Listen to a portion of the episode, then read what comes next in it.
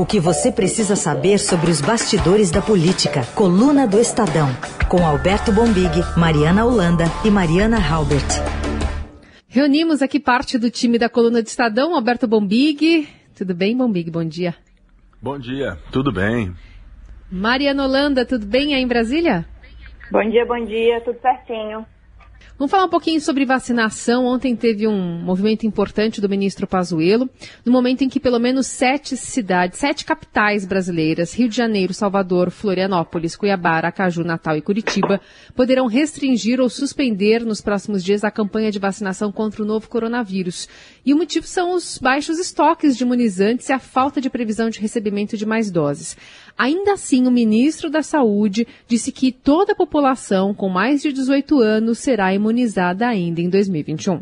Nós vamos vacinar o país em 2021. 50% até junho, 50% até dezembro da população vacinável. Essa é esse é o nosso desafio e é o que nós estamos buscando e vamos fazer. Em outro momento, disse que a expectativa era que, no segundo semestre, o país voltaria à normalidade e admitiu que foi surpreendido pela realidade. E foi confrontado por parlamentares. Primeiro, a gente ouve aqui o senador Eduardo Braga, do MDB do Amazonas. Depois, o senador Fabiano Contarato, que cobrou responsabilidade pela distribuição de cloroquina sem comprovação científica para o tratamento da Covid. Senhor ministro, não está tudo bem, não está tudo certo e não foi feito tudo que se poderia ser feito. Lá no início de dezembro, eu já dizia a Vossa Excelência que nós iríamos enfrentar uma onda no Amazonas muito grave. Lhe sugeri, inclusive, que assumisse uma unidade hospitalar no Amazonas diante da comprovação da ineficiência do governo do meu estado quando da primeira onda. Quanto foi gasto pelo governo federal com a produção, armazenamento distribuição eh, de medicamentos sem eficácia comprovada? Essa ideia foi quebrada. Nos últimos 90 dias, números inacreditáveis de casos e óbitos mundo afora. No Brasil, lamentamos mais de 200, 235 mil óbitos. Famílias que tiveram seus entes ceifados.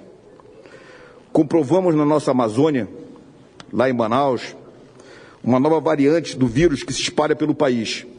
Uma variante mais contagiosa. Graças a Deus tivemos a, a notícia clara da análise que a, as vacinas têm resultado com essa variante ainda. Era uma, um trabalho que nós estávamos esperando chegar da análise do material colhido, mas ela é mais contagiosa. Na nossa análise, três vezes mais contagiosa. Bombig, começo contigo. É, essas explicações, a atuação do ministro, consegue barrar uma instalação de uma CPI? A explicação, as explicações e atuação não. O que pode conseguir barrar uma, a instalação da CPI da Covid-19 é, é, o empenho dos governistas, principalmente do Rodrigo Pacheco, né?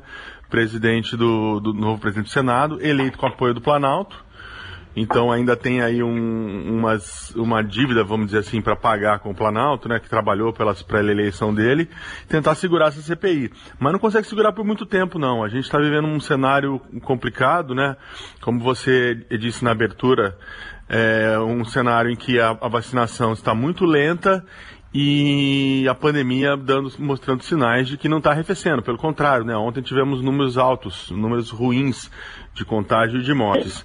Então, nesse cenário, é, permanecendo, a permanecer esse cenário, os próprios é, é, parlamentares governistas acham difícil segurar uma CPI, né? É, e esse clima ficou evidente ontem no Senado. Não foi um clima favorável para, para o ministro Pazuello. O ministro Pazuello não foi bem.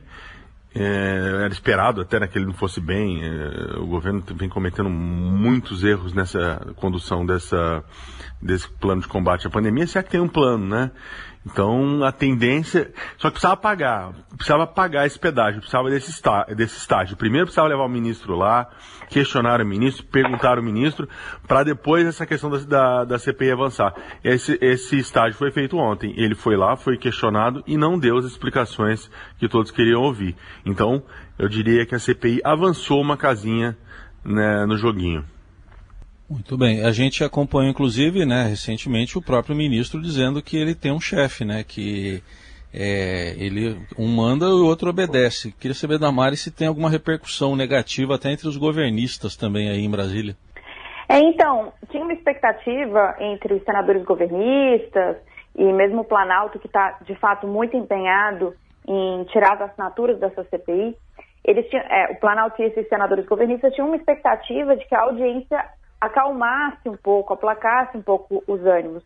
O argumento deles é de que a gente está passando por uma guerra, um cenário de guerra, como eles chamam, que é um momento muito difícil, e ficar abrindo o CPI agora só dificultaria ainda mais. O que houve ontem de um senador governista é que ele sabe, reconhece que a situação é muito difícil, reconhece que a vacinação está em conta-gotas, o que é inadmissível, e ele fala: depois a gente faz minha culpa, depois a gente busca os culpados, mas agora vamos focar em vacinação, não sei o quê, ajudar o país. Bom, essa era a expectativa que eles tinham antes que o Pazuello explicando, dando explicações, as coisas melhorariam. Só que o ânimo que a gente viu ontem no Senado foi bem diferente, foi um clima muito pesado. Eu acho importante também contar que é, tem uma questão muito pessoal também, porque no Senado já foram dois senadores que morreram, é, o Maranhão nessa semana, o senador Harold já tinha morrido também por Covid. Ontem, no dia da audiência, as mães do senador Renan e do senador Jaime de Campos também morreram de Covid. Então já era um clima que estava pesado, teve pedidos de, de, um minuto de silêncio durante a, a audiência. Enfim, o, o, a leitura do Planalto é que o ministro não conseguiu se explicar é, tudo que ele tinha para explicar, digamos. Que o clima estava tão ruim, tão pesado, que foi só porrada, que foi um termo que eu ouvi de um assessor uhum. palaciano.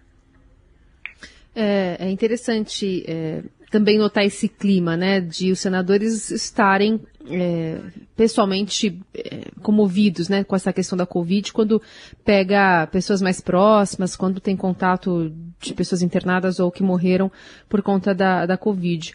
E ontem também é, rolou alguma novidade sobre a questão dos leitos. Os governadores estão batendo o pé, dizendo que estão precisando de dinheiro para financiar os leitos de UTI. O que, que saiu de informação sobre isso, Ari? Ontem o ministro Pazuello falou sobre essa questão dos leitos. Ele deu a notícia de que ele acabou surpreendendo, na verdade, secretários estaduais e municipais, porque ele falou na audiência do Senado que os leitos de UTI é, que foram desabilitados pela pasta, como a gente sabe, está tendo essa briga já tem algum tempo, inclusive Dória foi ao STF por causa disso, eles poderiam continuar sendo usados pelos estados, porque o Ministério vai, é, por fim, custear uh, esses leitos de UTI. A gente, quando ele deu essa notícia ontem na audiência, é, a gente olhou e falou assim, bom, isso é novidade, né? Fomos falar com os secretários e todo mundo foi surpreendido. Então, acho que é mais um capítulo daquele, do, do, da, dessa dificuldade de, digamos, comunicação no Ministério, vai? É, que os, os, gestores que são os maiores interessados nisso, que, são, que é quem está pressionando, ficaram sabendo pela imprensa. Assim, basicamente, eu falei com alguns secretários, ah, o senhor está sabendo disso? Eu falei não, ninguém no Ministério veio falar comigo. Como assim?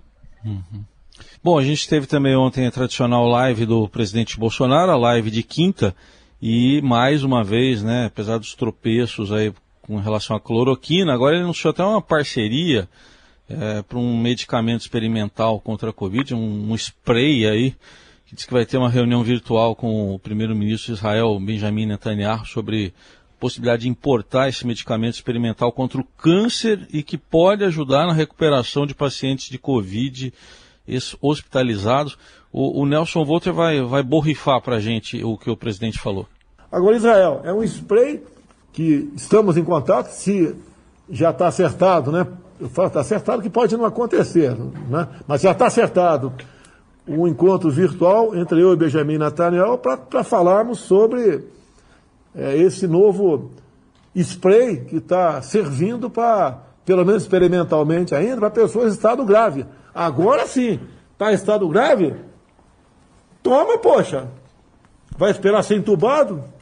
Bom, e o presidente fez ainda uma falsa equivalência ao comparar a ausência de evidências mais robustas sobre a eficácia do medicamento com o fato de as vacinas contra a Covid não terem registro definitivo na Anvisa. Uma coisa não tem nada a ver com a outra, mas segundo o Bolsonaro, a ideia é trazer o remédio para o Brasil, submeter a análise da Anvisa, é, diz que está debatendo o assunto com o ministro das Relações Exteriores, Ernesto Araújo, e voltou a defender o tratamento aí que está chamando de off-label, fora da bula, e o uso da hidroxicloroquina contra a Covid, né? Mesmo sem comprovação. Bom, eh, depois de tudo isso, né, o, o que, o que resta dizer, hein, Bombig?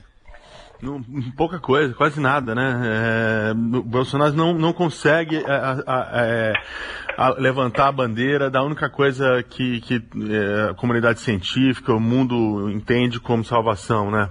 Para esse triste cenário de pandemia, que é, que é acelerar a vacinação, que é apostar na vacina, que é apostar na ciência.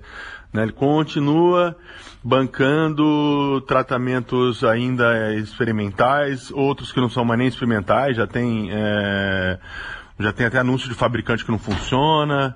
Não adianta. O presidente vai falar com o Netanyahu, né? Ele podia, nessa, é, é, nesse encontro com o Netanyahu, que vai ser virtual, é, perguntar como como está a vacinação em Israel. E o Netanyahu, é, quem sabe, aconselhar ele a tomar vacina, que foi um dos primeiros líderes mundiais que tomou, né? Foi vacinado. Tem foto lá do, do Netanyahu sendo, sendo vacinado, né?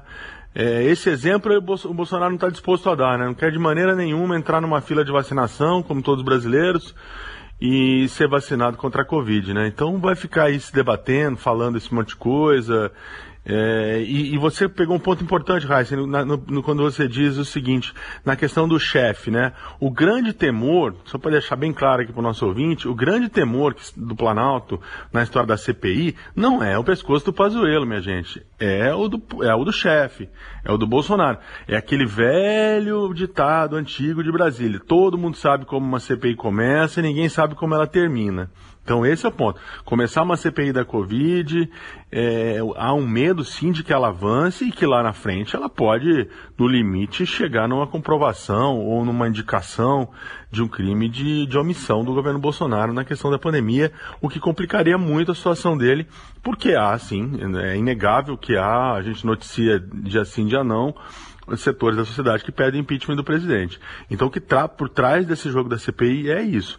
É óbvio que o Pazuello é um fusível. Eu entendo que a hora que o, que o governo sentir que a coisa degringolou, vai trocar o fusível, né? Queima ali o circuito e tira, e aí entrega para usar a expressão, uma expressão da semana até, né, do Rodrigo Maia, entrega a cabeça do, do Pazuello na bandeja e tenta preservar o Bolsonaro.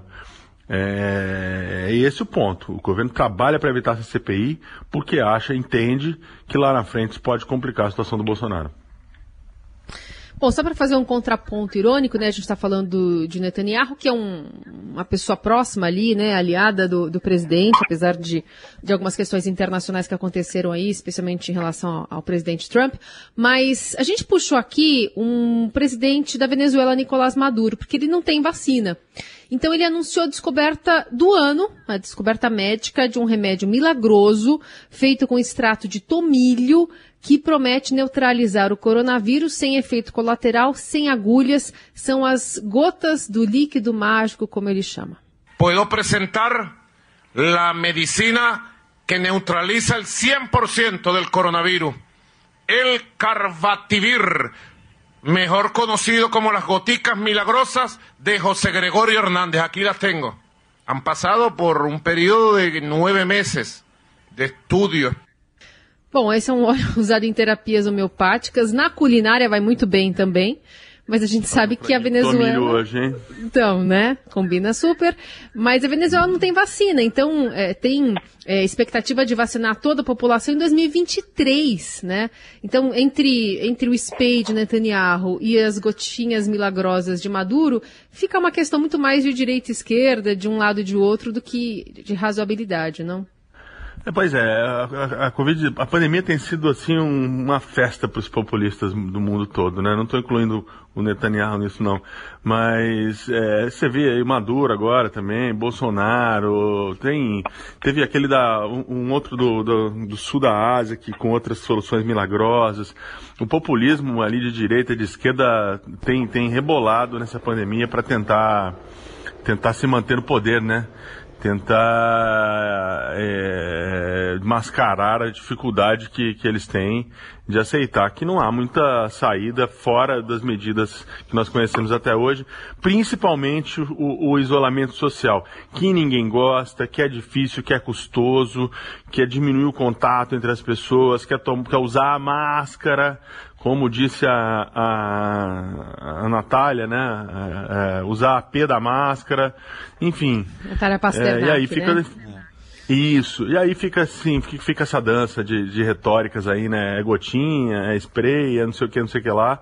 E ninguém tem coragem de falar o que tem que ser dito, né? Apostar na vacina, recomendar o distanciamento social, o uso da máscara, higienização das mãos, álcool gel, aquela história toda, né?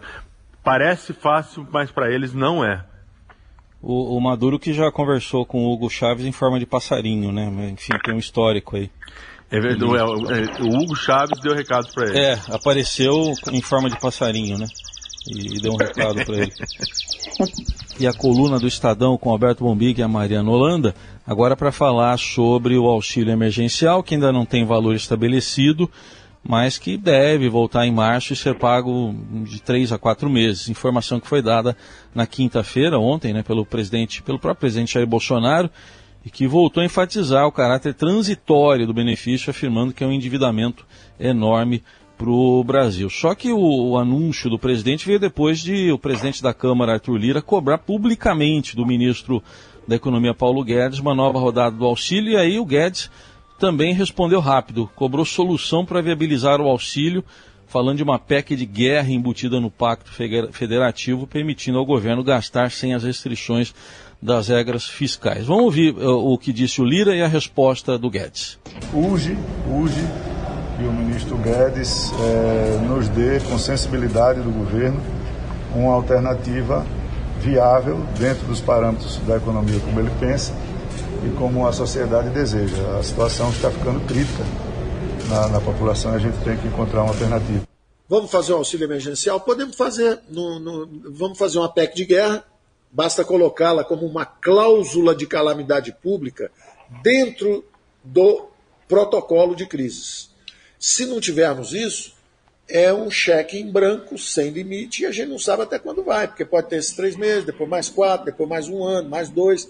E nós não podemos depender de ficar correndo de um lado para o outro aqui, chama o presidente da Câmara, agora vai no Supremo, pede ajuda lá do TCU, vamos desenhar. Não, o protocolo já está pronto. Já existe o protocolo da crise. Bom, Tá aí o, o, ministro, mas teve o presidente Bolsonaro na live também de estava é, bravo lá dizendo que o mercado fica muito irritadinho quando se fala na volta do auxílio. Vamos ouvir aí o, o presidente. E o pessoal do mercado, qualquer coisa que se fala aqui, vocês ficam irritadinhos na ponta da linha, né? É sobe dólar, cai a bolsa. Pessoal, se o Brasil aí não tiver um rumo, todo mundo vai perder, vocês também, pô. Então vamos deixar de ser irritadinho, tá? que não vai levar a lugar nenhum, está buscando soluções. Ô, Bombig, bem mais irritadinho, bem mais do que irritadinho, está quem está sem o auxílio, né, desde o fim do ano passado.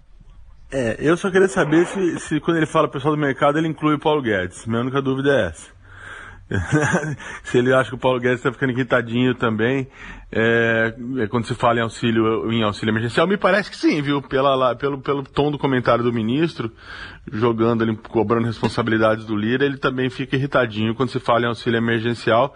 Mas o Bolsonaro parece é favorável ao auxílio, é, seja porque a popularidade dele também depende disso, transferência de dinheiro é aumento de popularidade imediata, né? Você dá o dinheiro para quem precisa no dia 5 de cada mês, sei lá que dia, e, no, e dali 10 dias você faz uma pesquisa, obviamente a popularidade vai aumentar, né? Dinheiro na mão é, é, um, é, é uma vitamina muito forte. Então tem esse aspecto também. E o Centrão quer, né? Também. Lira também quer. O Centrão é, é favorável a esse, a esse auxílio, né? Que, a, que afeta muito a, a, a população é, mais necessitada e está precisando nesse momento, porque a pandemia não foi resolvida, o governo não conseguiu resolver a questão da volta segura ao trabalho. Então tem que arcar com esse custo. Vai ser difícil resolver essa questão sem, de fato, estourar as contas públicas. Mas tem que resolver, está lá para isso. Interessante, né, Mari? Essa fatura chegando menos de 24 horas depois da aprovação da autonomia do Banco Central. Eu acho que a autonomia do Banco Central foi um gesto, é, dizendo o, o governo pensou ali um projeto que tinha, que muito provavelmente ia ser, como foi, né, aprovado fácil, que ia ser um gesto importante do Arthur Lira para o mercado, para o governo, dizendo, olha, estamos aqui com a agenda liberal e tal. E logo depois veio o auxílio emergencial, que é uma cobrança que vem desde os tempos de campanha, desde lá de trás, no Senado também, Rodrigo Pacheco é, também vem falando isso com muita ênfase. Eu acho que é uma cobrança generalizada que tem no Congresso, inclusive, né? Porque vamos lembrar que o auxílio emergencial acabou no final do mês, no final de dezembro, no final do ano, e a gente já está em fevereiro e as pessoas não têm mais, né? Eles ganhavam 600 reais, podendo chegar até 1.200, e agora o que está em negociação é 250 reais. Então a pressão está muito forte, a gente até deu na coluna no final de semana, nosso leitor da coluna já está sabendo, que sexta-feira o pessoal já estava comentando no Planalto, no Congresso, falando assim, olha, essa lua de mel aí de Paulo Guedes e Arthur Lira não deve durar muito. Hoje a gente está vendo que isso, de fato, não durou nem uma semana. Ô, ô Mari, aliás, aproveitando que você está em Brasília, conta pra gente como, em que pé está essa mudança do local de trabalho dos jornalistas da casa, porque o ministro, o, o, deputado Arthur Lira também já quando assumiu, já quis mudar todo mundo de lugar, enfim, como é que está essa discussão? Ai, Carol, que bom que você perguntou, porque assim, essa é uma pauta super importante pra gente aqui em Brasília. O que que acontece? No Congresso, na Câmara dos Deputados, tem um comitê de imprensa, que é basicamente a sala que a imprensa trabalha, porque as pessoas trabalham dos órgãos, né? Aqui é diferente de outras cidades, o pessoal vai para a redação, aqui a gente vai direto para o órgão, seja para o Congresso, Ministério da Economia, e fica trabalhando de lá, como se fosse remotamente, sabe? Todos os veículos, as televisões ficam de lá desse comitê, onde a gente bate matéria e tudo mais. É uma sala é, grande que cabe todo mundo, porque é muito, são muitos veículos de imprensa, e que tem porta com um plenário. Então tem muito acesso aos parlamentares, vira um corredor ali de entrada para o plenário. E, e, enfim, a sala da presidência do, dos presidentes, hoje do Arthur Lira, ela fica do outro lado do Salão Verde, que é um, uma, um grande Salão Verde, esse que a gente vê muito na televisão, onde os parlamentares passam, todo mundo que está na Câmara passa por ali. E para o presidente ir para o plenário, ele fatalmente tem que passar ali e é sempre questionado pela imprensa. A imprensa está sempre aguardando ele ali para fazer pergunta de auxílio emergencial, sobre o que for. Então, o Arthur Lira, quando ele assumiu, é, semana passada, nessa terça-feira, ele ligou para o presidente do nosso comitê, um repórter, avisando que na quinta-feira, ontem, a gente deveria sair do comitê de imprensa porque ele se mudaria para lá, mudaria a presidência para lá. Isso faz parte de um projeto antigo de mudança administrativa na casa, de espaços e tudo mais, é, que vem desde João Paulo Cunha. Mas o presidente nunca conseguiu é, emplacar essa mudança, porque tenta dialogar, tem sempre muito rebuliço. Então é um projeto antigo que estava na gaveta. Então, o presidente, e, esse projeto foi aprovado na última mesa diretora, na gestão do Rodrigo Maia. O Rodrigo Maia não botou para frente esse projeto. E agora o Arthur, ele assumiu e colocou para frente. Não dialogou, não conversou, ele notificou a imprensa de que haveria essa mudança. Então, isso foi, causou um grande estardalhaço. É, a gente tem, enfim, toda a imprensa está tentando dialogar desde terça-feira. Conseguimos um pequeno recuo ele queria mandar a imprensa para o subsolo, no meio da pandemia, para um lugar muito menor do que a gente está hoje, sem janelas, sem acesso ao plenário, distante. Então já conseguimos negociar um espaço melhor e é nesse momento que a gente está agora, tentando procurar outros espaços. Porque quanto ao lugar que ele vai ficar hoje, o presidente, ele está bem irredutível. Então ainda vai ser decidido como é que a gente vai reagir a isso. Porque o grande problema dele mudar para esse ambiente que é hoje o comitê de imprensa que diga-se de passagem também é um lugar super bonito, tem uma vista bonita, é que ali ele tem várias saídas que não necessariamente ele será questionado pela imprensa. Então o presidente pode entrar e sair, pode entrar e sair pessoas do gabinete dele, ele terá acesso direto ao plenário, sem ter uh, perguntas incômodas que são dever de ofício da imprensa. Então a gente está aqui nessa batalha aí no presidente Arthur Lira, faço um apelo aqui, mas estamos tentando dialogar e negociar para ver se a gente consegue um espaço melhor, se não permanecer onde estamos desde 1960, né? Muito bem, então tá aí, vamos acompanhar todo esse processo também. Esse finalzinho de coluna aqui, Bombig, Mário e Carol, vamos falar um pouco do de quem está na oposição ao governo Bolsonaro. Bom, de um lado tem a segunda turma lá do Supremo, não estou falando que eles estejam na oposição não, é que negou recurso apresentado pelos procuradores da Lava Jato lá em Curitiba e manteve então a validade do compartilhamento de mensagens da operação spoofing, aquela lá dos hackers, né, que invadiram conversas do Sérgio Moro com procuradores. Então a defesa do ex-presidente Lula tem acesso a essas conversas, placar de 4 a 1 e Lula que mandou Haddad botar o bloco na rua, né, Bumig? Mandou de botar o bloco na rua, assim, inclusive até num gesto para dizer que ele quer separar as coisas entre mundo jurídico e, e eleições. Né? Tentar. Foi uma sinalização de certa forma, para dentro do STF para dizer, olha, eu não quero apenas isso para poder disputar a eleição, tentar dar um gesto de querer acalmar o país, vamos dizer assim, né? Porque é muita gente que entende que as coisas estão ligadas, né? É, e, e, o Lula está tentando, nesse momento, a defesa dele, separar a esfera política da esfera jurídica, eu acho impossível separar, portanto, na prática, o que aconteceu essa semana foi uma, uma, vitória importante dele rumo aí à eleição de 2022 nesse processo de suspensão do Moro. Tem muita, muita etapa? Ainda tem. Tem etapas mais difíceis? Sim. Mas se ele tivesse perdido já nessa primeira, a situação ficaria complicada. Não. Ele venceu. Importante notar que venceu com o voto do Cássio Nunes Marques, ministro indicado pelo Jair Bolsonaro, reforçando aquela tese de que é neste momento há muito interesse do mundo bolsonarista de ter o Lula como um player ativo para forçar a polarização. Muito bem. E o outro partido que está no meio de uma brigalhada é o PSDB, mas para ilustrar, o DEM também, né? Mas para ilustrar a situação dos tucanos, a gente tem um, uma pérola musical sobre a curadoria de Mariana Holanda. De tudo que eu vivi, você foi meu maior engano. Mas olha quem dá baile, quem dá, tem que ter perna pra dançar. De tanto que cortou, tesoura já secou no pano. Em vez de beija-flor, você pra mim virou um tucano. Aí a Mari encontrou essa música aí. Sensacional. pra... Será que é pro Maia, em vez de beija-flor, você virou um tucano? Pro Rodrigo Maia, que quer receber o convite, pro Rodrigo Garcia, que, que vai virar tucano, deve virar tucano. É o Dori Caymmi que está cantando, ele que está dizendo não somos nós. É, e ontem teve uma revoada tucana lá pro, pro sul, né, Bombig? Pois é, não, o Dória, com o seu, seu, seu estilo de fazer política bem acelerado, né? O slogan dele de campanha, ele, o Dória levou de fato para a vida, né? Para a administração do governo dele, acelera. Precipitou essa discussão pela direção do partido, fez um, um, jantar em São Paulo e botou ali a impressão em cima do presidente Bruno Araújo e agora é, é, tem aí uma ala importante dos tucanos fazendo essa revoada para cima do, do governador do Rio Grande do Sul para colocá-lo também como presidenciável, né? Tentar dar uma equilibrada no jogo de forças. É, o fato é que o PSDB saiu dessa eleição da Câmara bem, bem tumultuado, né? Vamos dizer assim, né? E, e, e, tem esse convite importante, como eu citei aqui em tom de brincadeira, mas ele é muito sério. É aí para a entrada do Rodrigo Maia, ex-presidente da Câmara, que está no DEM, é, no partido, né? Agora, eu penso, Rodrigo Maia olhando essa disputa, essa, essa briga interna do PSDB, será que topa entrar no partido, né? Já está numa confusão danada do DEM, vai sair numa entrar noutra? Pois é. Aliás, é, saiu uma bandeira branca dessa reunião aí entre a Semineto, Dori, enfim.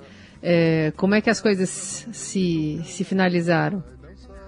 Bandeira branca não teve, não. O, o ACM Neto está dizendo que não quer que o Rodrigo Garcia, que é o vice de São Paulo, deixe o partido. É hum. óbvio, né? O Rodrigo Garcia, se o Dória for candidato presidente, vai ter o, maior, o estado mais rico da federação na mão durante nove meses, né? Sim. Não é pouca coisa, não. Seria importante pro, pro DEM governar São Paulo e, e, disputar a reeleição, inclusive, né? Então esse troço não, tá, não vai acabar tão cedo, eu acho. É, e essa oposição dividida só tem um vencedor, né? Que é o, aquele que correu é, é, em direção à linha de chegada semana passada, né? O Jair Bolsonaro. Ele tá dando risada de ver essa brigalhada toda no centro e na oposição.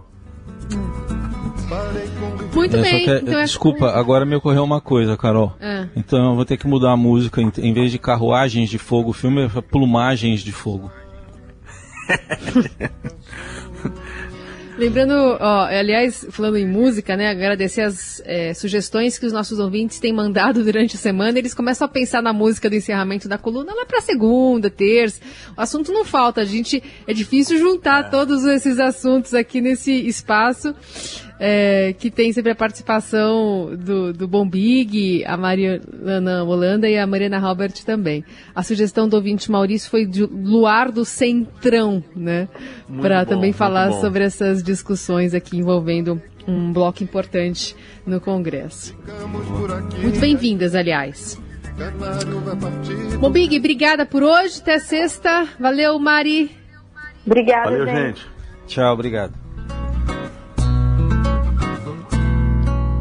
So.